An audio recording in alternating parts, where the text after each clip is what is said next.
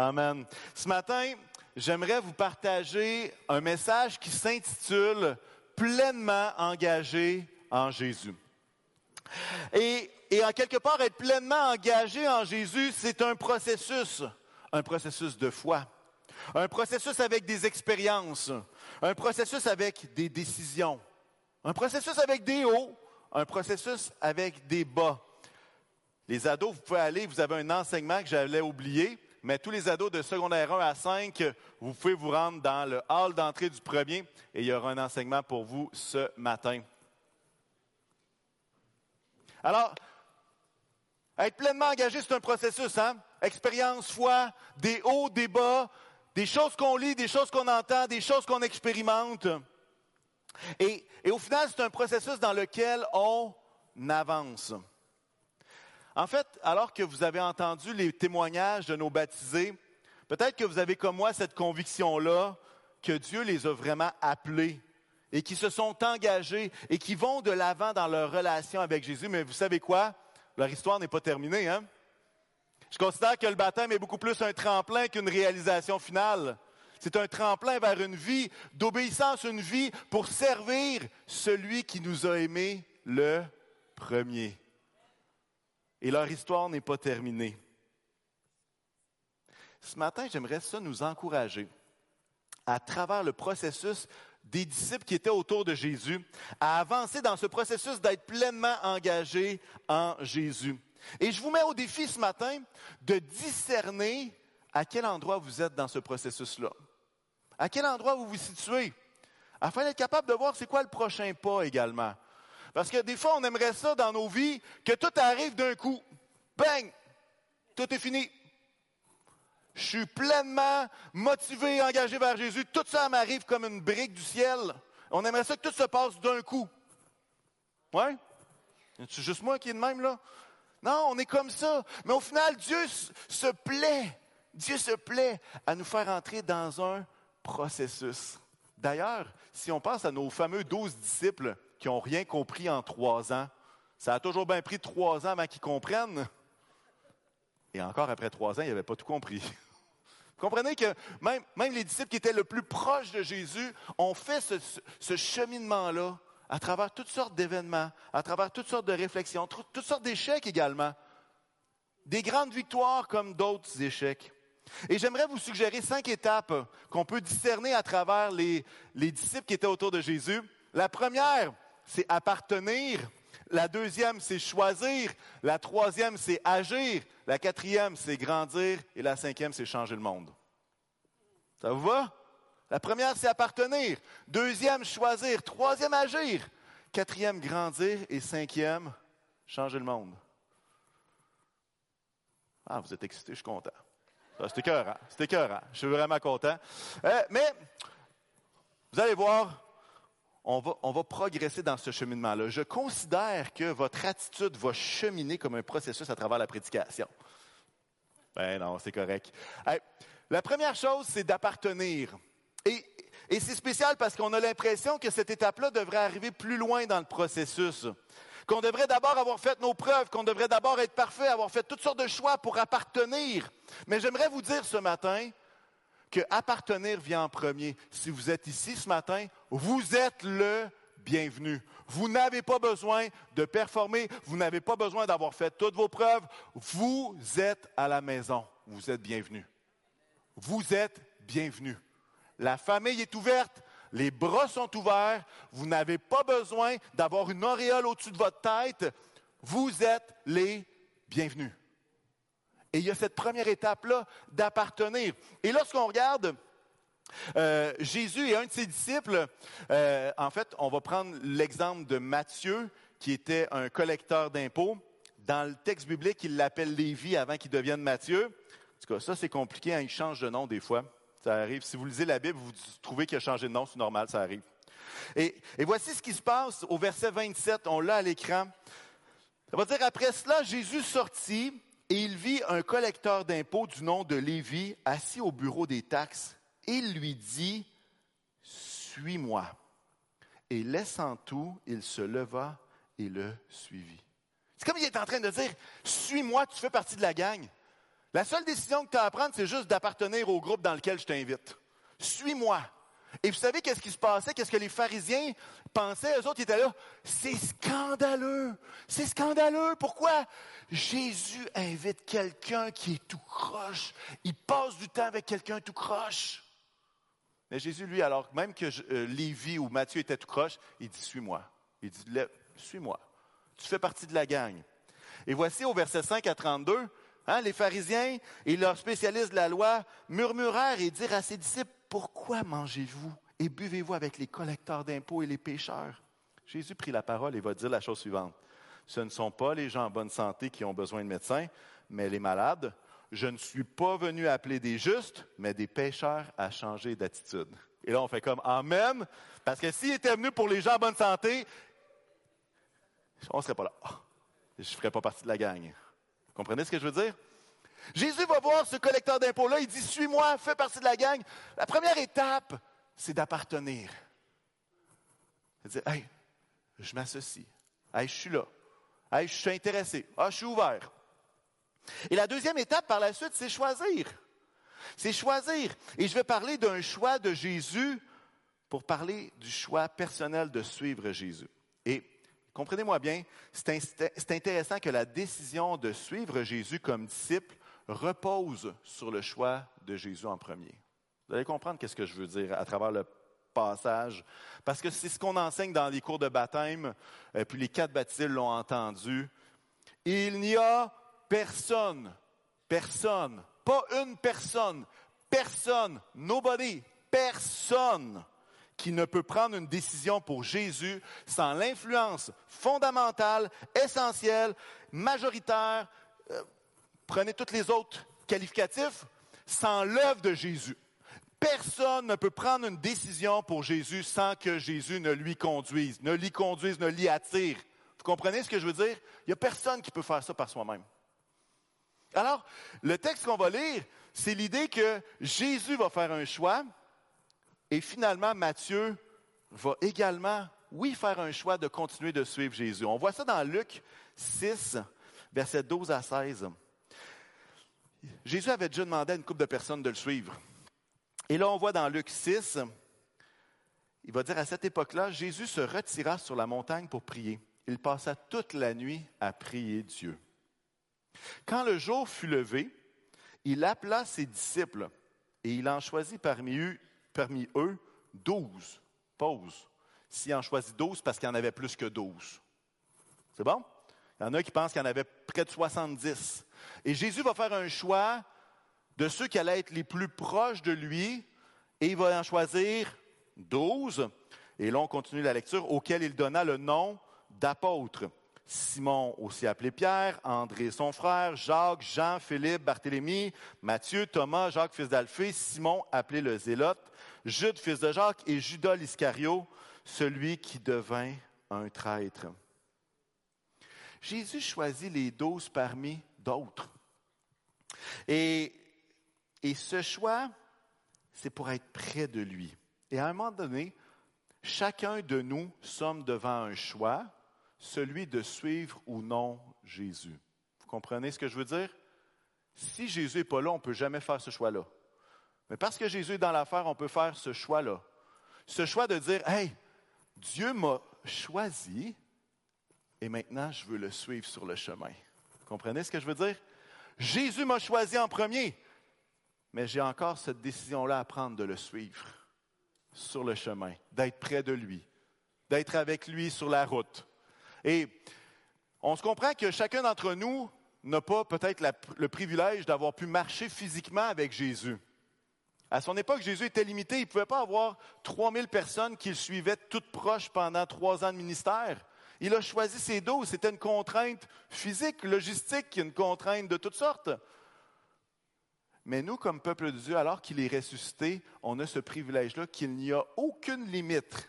Il n'y a aucune limite au nombre de disciples choisis par Jésus qui peuvent le suivre sur le chemin. Amen. Alors peut-être vous êtes, ah, moi, j'aimerais ça être le Jacques, fils d'Alphée. J'aimerais ça être Simon, le zélote. Vous l'êtes. Vous avez l'Esprit de Dieu en dedans de vous. On est tous appelés à être des disciples. Ça n'a pas changé ça. Mais on a le privilège d'être encore plus que 12 à pouvoir marcher à sa suite. Amen? Amen. Chacun de nous en est devant un choix de suivre Jésus et lui décide quelle est notre mission, quel est notre appel. Tous ont un appel, homme ou femme, on l'a entendu dans les dernières semaines. Tous sont appelés de Dieu à une mission qui est différente les uns des autres. Et nos baptisés ont fait ce choix-là également, celui de suivre Jésus. Celui de dire, hey, certains ont dit, je te laisse le contrôle. D'autres disent, je, veux, je veux te servir toute ma vie. Et dans chacune de nos, de ces paroles-là, il y a ce désir de, choix, de faire ce choix de suivre Jésus. Mais après ça, ça ne s'arrête pas là. Ce n'est pas juste une question d'appartenir ou de choisir. Après ça, la troisième étape, c'est d'agir. D'agir, de faire quelque chose. De faire quelque chose. C'est l'occasion, c'est le moment de se mettre en action, de bénir, d'agir, de se mettre en marche. Vous savez que Jésus n'a pas attendu à la fin de son ministère avant d'envoyer les disciples dans Mort à Canard. Vous connaissez cette expression-là? C'est comme apprendre à nager. ça vous est déjà arrivé de vous sentir comme ça? Ou est-ce que vous ne savez pas trop comment faire, puis il y a quelqu'un qui vous prend, puis qui vous jette dans, dans la piscine, puis qui dit C'est le temps d'apprendre à nager, mon ami. Faites pas ça, OK, c'est peut-être dangereux, OK? Mais il y a différentes façons qu'on peut faire ça. vous comprenez ce que je veux dire? Il y a différentes choses dans lesquelles Dieu nous a placés dans des situations où est-ce qu'on n'avait aucune idée quoi faire. Mais il nous a placés dans cette situation-là quand même. Ça vous est arrivé, ça? Il y en a des gens qui pensent que Dieu ne mettra jamais quelque chose sur notre route qui pourrait dépasser notre capacité. Ce n'est pas dans la Bible. OK? Ça arrive. Que Dieu place des situations dans nos vies qui nous dépassent, qu'on ne sait pas quoi faire qu'on ne sait pas comment agir, on ne sait pas c'est quoi la phrase qu'il faut prier ou que. Ça vous est déjà arrivé? Ah, je ne sais pas. Ben, les disciples, Jésus n'a pas attendu trois ans avant de leur donner de quoi? On le voit dans Luc 9. Hein. On est dans Luc 5, 6, là, on est juste au, chapitre 9, puis il y en a plus de 20 dans l'Évangile selon Luc. Alors, Jésus va dire, il va rassembler les douze apôtres, et leur donna puissance et autorité pour chasser les démons, guérir les maladies. Il les envoya proclamer le royaume de Dieu et guérir les malades. Ils partirent et allèrent de village en village. Ils annonçaient la bonne nouvelle et faisaient partout des guérisons. Au chapitre 10, versets 1 et 2, ça veut dire après cela, le Seigneur désigna encore, désigna encore 70 autres disciples et les envoya devant lui, deux par deux, dans toutes les villes et dans tous les endroits où lui-même devait aller.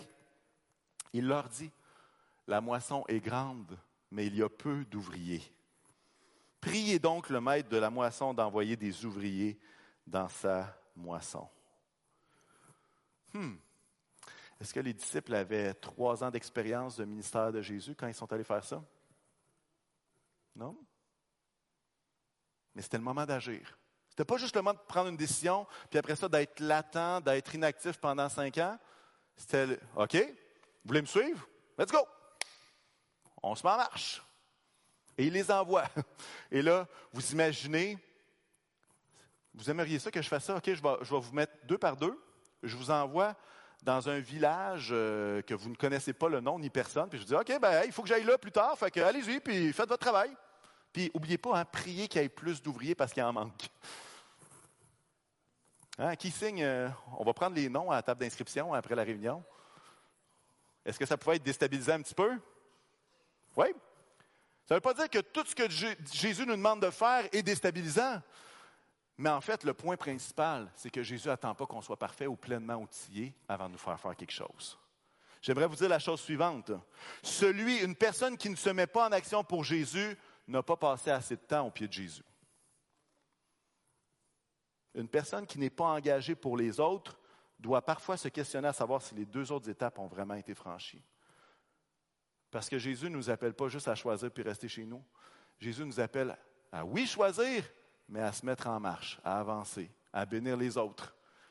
Parce que si on y réfléchit, une petite affaire, juste une petite, petite chose, si chacun d'entre nous, on réalise pleinement qu'on est, comme les baptisés l'ont fait, qu'on est pleinement pécheur, que sans Jésus, on ne pouvait rien, et que tout d'un coup, cet amour-là nous envahit, que notre vie est transformée, Mais j'espère qu'on va vouloir faire quelque chose pour celui qui nous a aimés en premier. C'est juste une réponse à l'amour de Dieu. Ce n'est pas, pas un exploit d'agir. C'est juste une réponse en reconnaissance à ce que Jésus a fait dans nos vies parce qu'il nous a pardonné pleinement, parce qu'il nous a offert cette espérance au ciel, une espérance vivante. Alors agir, c'est pas... Euh, honnêtement, c'est rien de plus que juste être reconnaissant envers le Seigneur de ce qu'il a fait pour nous. C'est rien de plus que ça. Et c'est une troisième étape qui arrive vite. Elle ne prend pas trois ans. Comme les disciples, hein? ça arrive vite. Et on l'a entendu ce matin pendant les chants. Jésus n'attend pas que tu sois parfait ou que les disciples soient parfaits pour les envoyer en mission. Je vous rappelle, les disciples, alors que Jésus était crucifié, ne comprenaient rien du royaume de Dieu. Imaginez deux mois après qui, a été appelé. Vous comprenez? Ils ne comprenaient pas plus de quoi avant qu'à la crucifixion. Là. Ils ne comprenaient juste rien. Mais Jésus les envoie quand même. Là, vous dites, hey, ça, c'est une drôle de stratégie. On peut s'ostiner comme on veut, mais c'est la stratégie de Dieu. Pourquoi? Parce que l'étape d'après, c'est grandir. Puis je vais vous expliquer pourquoi est après cette. Parce qu'on aimerait ça l'inverser. On aimerait ça dire Seigneur, je veux grandir dans ma foi. Je veux grandir, grandir, grandir et après ça, je me mettrai au service de l'Éternel. En fait, c'est le contraire qui arrive tout le temps. Le contraire, pourquoi? Parce que lorsqu'on se met en action, parce que Jésus nous pousse dans mort à canard, puis dit Hey, vas-y, tu sais pas quoi faire? Vas-y, je vais être avec toi. Je vais être à côté de toi. Je vais être en toi. Je vais t'inspirer. Ben, en fait, c'est à ce moment-là qu'on découvre toute notre incapacité, toutes nos limites, toute notre faiblesse. Et ça nous pousse à quoi? à demander de l'aide. Ça nous pousse à quoi? À dépendre de Dieu. À faire en sorte que ce n'est pas par mes propres forces que je veux faire les choses, mais je veux être inspiré par Dieu parce que si c'est juste mon cœur qui, déborde, mon cœur charnel, ça ira pas bien. Ça ne va, pas, va pas donner des super résultats. En fait, lorsqu'on est en mouvement puis qu'on se rend compte de notre incapacité, on finit par demander à Dieu de nous donner les outils, de nous donner la force, l'énergie de le servir d'avancer. Mais vous remarquerez, peut-être vous avez vu ça dans votre propre vie ou dans la vie de gens autour de vous, plusieurs chrétiens attendent d'être parfaits, attendent de connaître très bien la Bible avant d'agir. C'est ça, il faudrait bien que je la lise au moins deux fois avant de me mettre en action. Ah, il y a de la lecture là-dedans. Hein? Tous ceux qui ont essayé de lire la Bible en un an avec un plan de lecture savent qu'un an, c'est un an de lecture. Oui? Fait que là, tu es en train de me dire que s'il faut que tu lises deux fois, il faut que tu attendes deux ans avant de te mettre en action. Mais franchement, j'aimerais vous dire la chose suivante, c'est une chose terrible que d'attendre d'être parfait avant de servir Jésus. Puis vous savez pourquoi?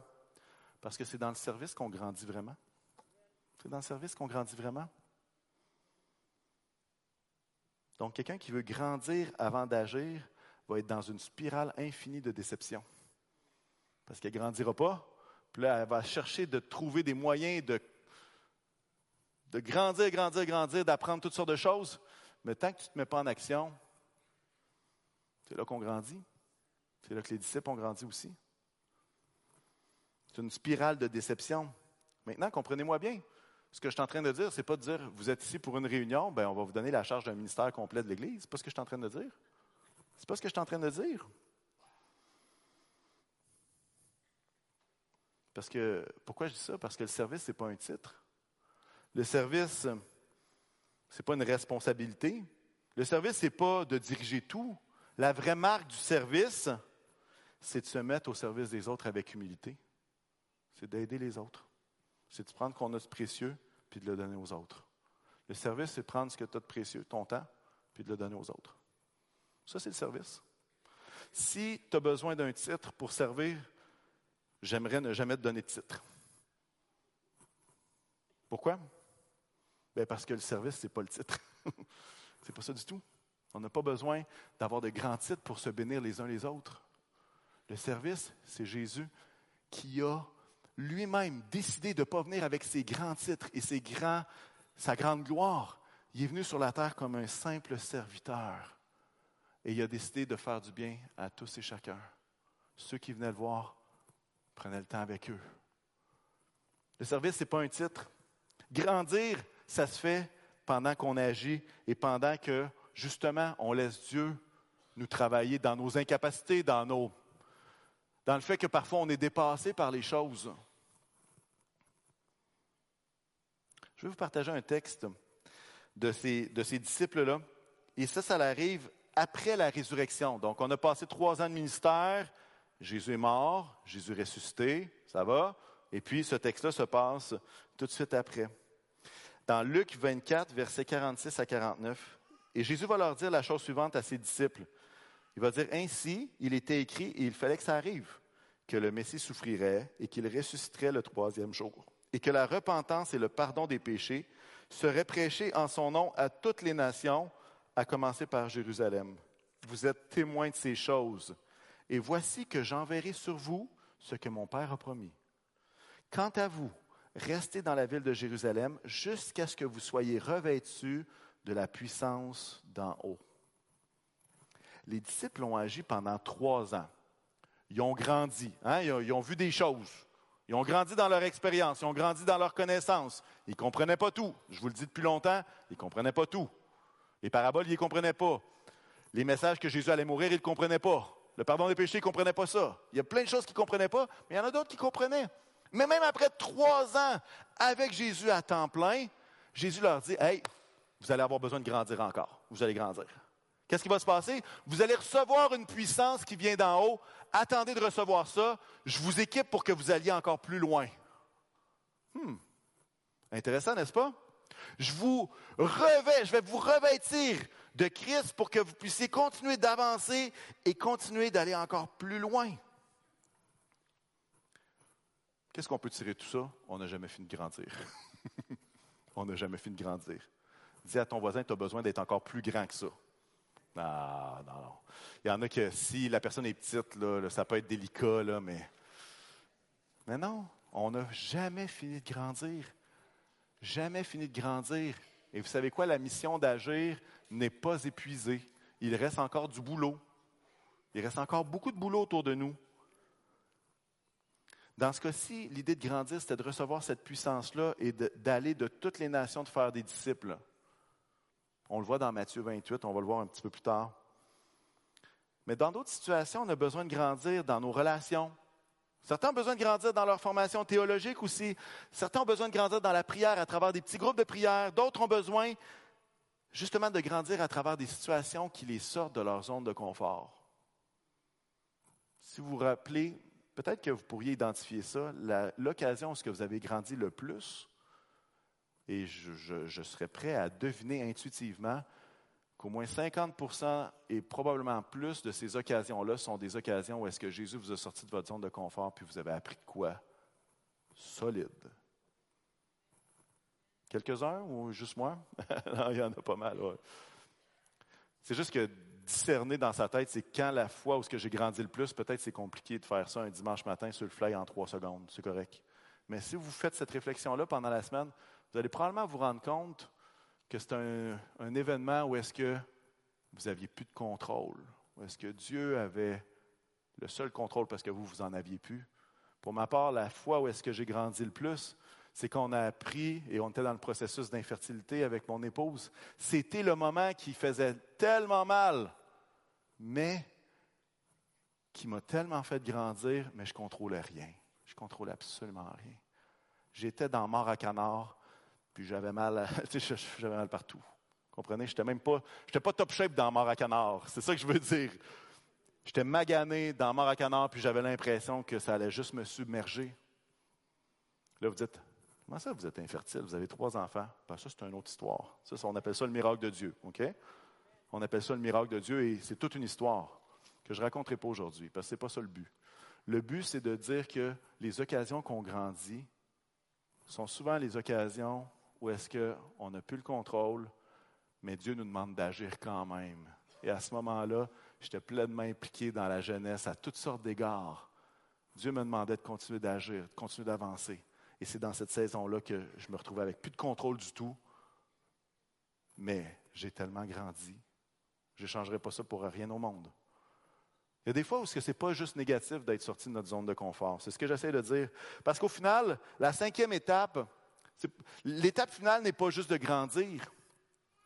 Parce que dans notre monde, on est dans un monde où est-ce que le développement personnel, c'est tellement important, qu'on essaie d'être la version 8.0 de nous-mêmes.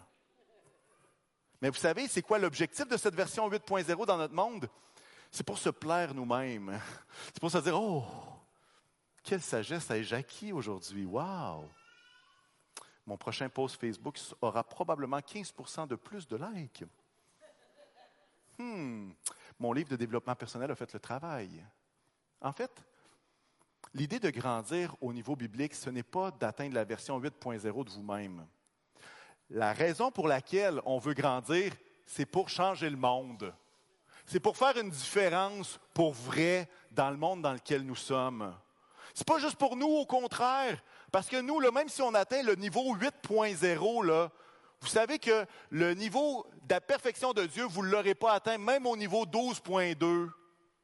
On est le reflet de qui Jésus est. Alors quand on grandit, le seul bénéfice qu'on a, c'est de ressembler encore un petit peu plus à Jésus. Puis c'est ça notre objectif, parce que si on ressemble encore un petit peu plus à Jésus, ce qui va se passer, c'est qu'on va faire une différence sur le terrain bien plus que maintenant. Amen. Le but, c'est pas de se complaire dans ça, de dire, oh, quelle, quelle sagesse incroyable. Non, on s'en fout. Si ça ne fait pas une différence dans le monde, quand même vous seriez l'éminence propre quand même vous seriez le pharisien qui connaît la Bible par cœur, s'il n'y a pas ce cœur-là pour servir Jésus, cette foi-là dans votre vie, ça ne sert à rien. Quand même j'aurais toute la connaissance du monde, la science de tous les mystères, même si je connaissais toutes les langues de la planète, si je n'ai pas l'amour, je ne suis rien. Fait que le développement personnel, c'est pour notre cinquième étape, c'est celle de changer le monde. Celle de changer notre monde. Une situation à la fois, un moment après l'autre, une prière à la fois. Parce que l'objectif ultime du croyant, c'est de faire exactement ce que Jésus a demandé à ses disciples avant de partir dans Matthieu 28. Je vous ai dit que je vous en parlerai, hein, cette grande commission-là. Matthieu 28 qui va dire, allez, faites de toutes les nations des disciples, baptisez-les au nom du Père, du Fils et du Saint-Esprit. Hein, si vous ne saviez pas pourquoi je disais ça, je te baptise au nom du Père, du Saint-Esprit, hein, c'est là. OK? Euh, et enseignez-leur à mettre en pratique tout ce que je vous ai prescrit, et moi, je suis avec vous jusqu'à la fin du monde. J'aimerais vous dire la chose suivante. Il n'y a personne qui a changé le monde en prenant les 30 dernières minutes qu'il avait plus dans son agenda, qui restait dans son agenda. Il n'y a personne qui a changé le monde en prenant les grenouilles du fin fond de son agenda pour les donner à quelqu'un. Personne n'a fait ça. Pourquoi personne n'a fait ça? Pourquoi personne n'a changé le monde? On change le monde en s'investissant soi-même. Parce que le vrai service, c'est pas de donner les grenailles aux autres. Comme je vous ai dit, le service, c'est quoi? C'est de prendre quelque chose qui est précieux à nos yeux et de le donner aux autres. C'est de prendre du temps qui est précieux pour nous, puis de le donner aux autres. C'est de prendre des ressources qu'on serait capable de faire de quoi avec, puis de le donner aux autres. Changer le monde, c'est pas de faire des grands discours, c'est de prendre des choses qui sont précieuses et les mettre au service des autres. C'est de prendre les dons, les talents que Dieu a placés dans chacun de nous, puis dire, je veux pas qu'ils me servent juste à moi, je veux qu'ils servent aux autres. C'est comme ça qu'on change le monde. Là, maintenant, vous dites, bah là, qui a changé le monde, changer le monde. Hey, on ne change pas le monde. notre but, ce n'est pas de changer la politique canadienne ni américaine. Ce n'est pas ça, changer le monde. Changer le monde, c'est de changer des vies comme on a vu là. C'est ça, c'est changer le monde. C'est changer le monde, ça. Pourquoi? Parce qu'il y a de l'espoir qui est là. Il y a des vies qui sont transformées. Il y a des choses qui se passent parce que Dieu est agissant. Changer le monde, ce n'est pas changer la politique. Oubliez ça. Si vous voulez le faire, vous êtes les bienvenus. Mais ce n'est pas ça l'ordre de mission de Matthieu 28. Matthieu 28 n'a pas dit venez changer la politique. Il a dit prenez des gens puis faites-en des disciples. C'est là-dedans qu'on est engagé comme assemblée. Et j'espère que vous aussi. Les disciples ont fait exactement ça. Hein? Ils ont reçu cette grande commission-là. Ensuite, il y a eu tout l'événement de la Pentecôte. Puis après ça, la tradition, puis toutes sortes d'écrits euh, qui attestent un peu les mouvements de ces douze disciples-là. Moins un, plus un. Vous comprenez, là? En tout cas, ceux qui comprennent, comprennent. Qu'est-ce qu'ils ont fait, eux autres? Bien, des traces de l'histoire, la tradition va nous dire qui sont partis, qui ont répandu l'Évangile en Espagne, en Perse, en Éthiopie, en Égypte, en Grèce, en Inde, à Rome, en Asie, en Europe, en Afrique. Un groupe de douze inconnus, douze nobody, qui ont changé le monde. Puis là, des fois, on se dit, ouais, mais moi, je ne suis pas le grand Pierre. Ben, ou je ne suis pas le grand Simon le Zélote. Je peux vous dire que personne d'autre aurait choisi Pierre que Jésus. Alors, si vous vous sentez indigne parce que vous n'êtes pas à la hauteur, vous êtes dans la bonne équipe. C'est habituellement ceux-là que Jésus choisit. C'est habituellement ceux-là que Jésus choisit. Pourquoi? Parce qu'eux sont capables de dépendre pleinement de Jésus. Ils ne dépendent pas de leur propre capacité. Qu'est-ce que tu fais pour changer le monde? Qu'est-ce que tu fais pour changer le monde aujourd'hui? J'aimerais dire qu'il y a encore beaucoup de malades pour qui prier. Il y a encore beaucoup de souffrances à soulager.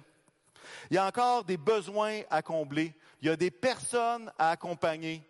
Il y a des discussions à partager. Il y a des ministères à mettre en place. Il y a des dons à effectuer. Il y a des blessures à penser. Il y a des vérités à enseigner. Il y a de l'espoir à diffuser. Il manque pas d'ouvrage. Il n'en manque pas. Il n'en manque pas.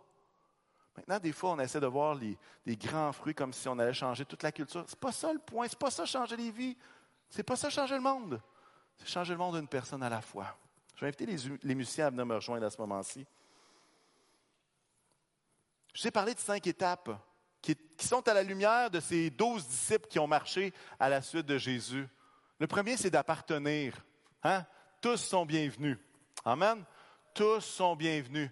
Tu fais partie de la famille, tu n'as pas besoin de prouver 46 000 choses avant de faire partie de la famille, tu es à ta place. Mais un jour, tu es devant un choix, celui de répondre au choix de Dieu, l'appel de Dieu, l'invitation de Dieu, et dire, oui, moi, je vais, suivre Jésus. Ouais, moi, j'embarque. Ouais, moi, j'avance, comme nos baptisés l'ont fait. Le troisième, c'est de se mettre en action. C'est d'agir pour le royaume de Dieu, d'agir selon les valeurs du royaume de Dieu. Le quatrième, c'est de grandir. C'est de laisser nos incapacités nous pousser au pied de Jésus pour demander de l'aide. Et c'est comme ça qu'on grandit. Et la cinquième étape, c'est changer le monde. C'est changer le monde.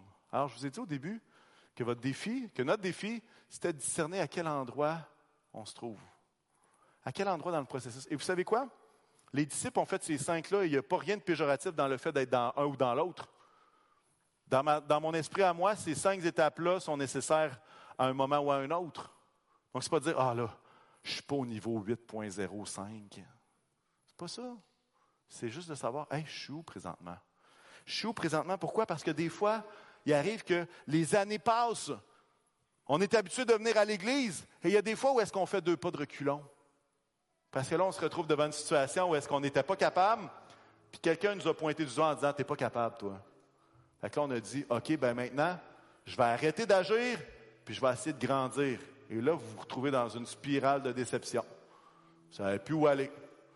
Puis après ça, ça marche pas comme vous voulez, fait qu'on fait comme, coudon, est-ce que Dieu existe vraiment? Est-ce que Dieu m'aime vraiment? Et on remet tout en cause, et des fois, on fait des pas de l'avant, des fois, on fait des pas de recul. Ça fait partie du processus. Hein? Je vous ai parlé d'expérience de haut, de bas, d'expérience de foi. Le message ce matin, c'est je suis à quel endroit là? Et peut-être qu'il y en a certains ici qui ont été désillusionnés par toutes sortes de choses et se sont dit Moi, ce que je fais, ça ne change rien, ça ne change pas le monde. Fait que je vais, je vais arrêter. Et ça, pour moi, c'est un drame. C'est un drame. Avec beaucoup de compassion parce que je sais que ces blessures-là peuvent être vraiment réel. Je diminue pas ces blessures-là. Mais je fais juste dire que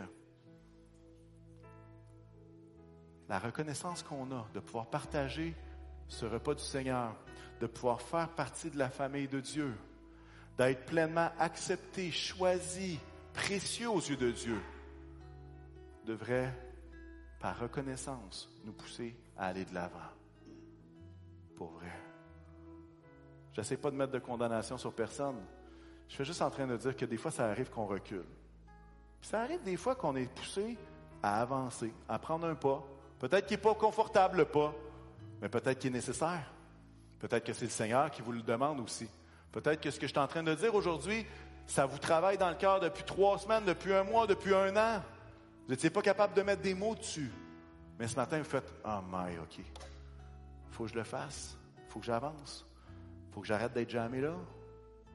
Ça vous est déjà arrivé comme chrétien d'être jamais pendant une saison? Moi, ça m'est arrivé aussi. J'ai besoin de juste faire, Seigneur, non. Je veux avancer, pas à travers tous mes efforts charnels. Je veux avancer par ta grâce, sachant que tu me tiens la main, sachant que tu m'appelles à avancer encore.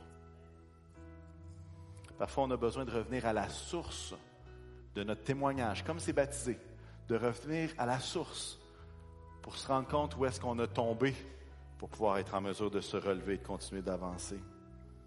Parfois, on a besoin de revenir à la source de notre décision, comme ces baptisés qui disent, je vais te suivre jusqu'à ce que la mort nous réunisse. Je vais te suivre jusqu'à ce que la mort nous réunisse. C'est une différente, hein? C'est, les mariages, pas pareil, hein? C'est jusqu'à ce que la mort nous sépare, mais dans le cas de Jésus, c'est jusqu'à temps qu'on puisse le voir face à face. Où est-ce que tu en es ce matin? Où est-ce qu'on en est ce matin?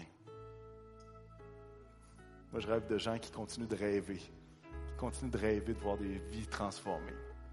Moi, je rêve de voir des gens que leurs yeux sont pétillants parce qu'ils veulent changer le monde une journée à la fois, une personne à la fois, une situation à la fois, une crise à la fois.